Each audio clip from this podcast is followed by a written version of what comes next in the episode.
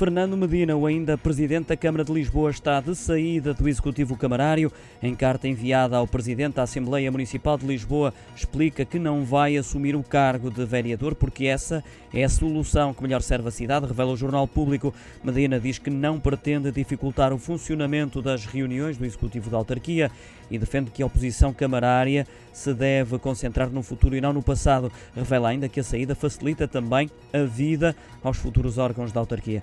Assim, ao passar a pasta na próxima segunda-feira ao social-democrata Carlos Moedas, Fernando Medina regressa ao seu cargo de economista do quadro da Agência para o Investimento e Comércio Externo de Portugal, cujas funções suspendeu em 2005, quando optou pela carreira política como secretário de Estado do Emprego e Formação Profissional do governo de José Sócrates. Desta forma, Inês Drummond entra no Executivo Camarário como vereadora no lugar de Fernando Medina.